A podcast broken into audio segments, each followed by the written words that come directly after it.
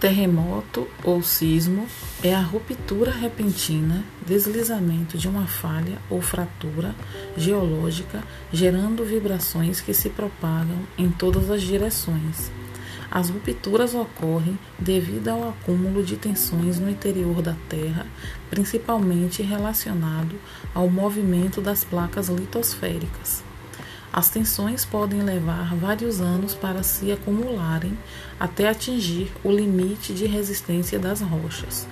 Quando estas não resistem mais as altas tensões rompem-se em poucos segundos, geralmente ao longo de uma falha geológica. Cada lado de uma fratura desliza em relação ao outro. A ruptura gera deslocamentos e ondas sísmicas semelhantes às oscilações produzidas na superfície da água quando se atira uma pedra num lago. Quanto maior for a área da superfície da ruptura, maior será a magnitude do sismo. Os efeitos destrutivos das ondas sísmicas dependem da magnitude do terremoto e da distância do epicentro.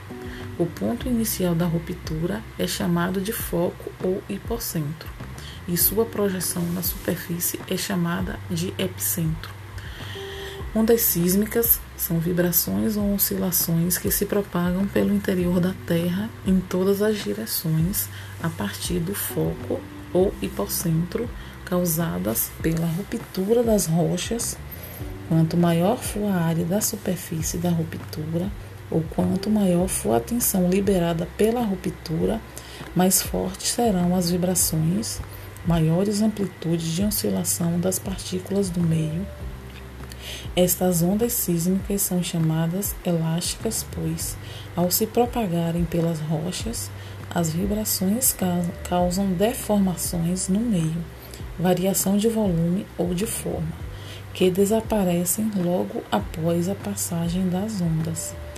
Existem dois tipos fundamentais de ondas: as longitudinais ou primárias, ondas P, e as transversais ou secundárias, ondas S. Nas ondas longitudinais, as partículas do meio vibram na mesma direção em que as ondas se propagam. O som que se propaga no ar é uma onda P. As ondas P possuem velocidade de propagação maior do que as ondas S sendo, portanto, as primeiras registrada, registradas nos sismógrafos. As ondas P se propagam em meios sólidos, líquidos ou gasosos. Já as ondas S propagam-se apenas em meios sólidos.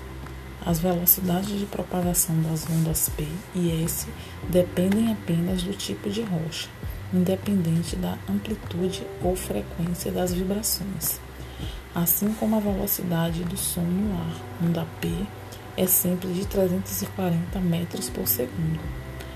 A propagação das ondas P se dá pela alternância entre compressões e dilatações consecutivas do meio elástico, causando variações de volume do material. Dois outros tipos especiais de ondas sísmicas são muito comuns: as ondas de superfície, Love e Rayleigh, que se propagam junto à superfície. As vibrações diminuem rapidamente com a profundidade. Nas ondas Love, as partículas vibram na direção horizontal perpendicular à da propagação das ondas, direção transversal é um modo especial de propagação de ondas S polarizadas horizontalmente e restritas às camadas mais superficiais da Terra. Nas ondas Rayleigh, por outro lado, as partículas oscilam no plano vertical, descrevendo uma elipse. Este movimento é parecido com as ondas do mar. As ondas Rayleigh são um modo especial de propagação por interferência construtiva de ondas P e S refletidas nas camadas mais rasas da Terra. As ondas de superfície têm velocidades de propagação menores do que as ondas P e S.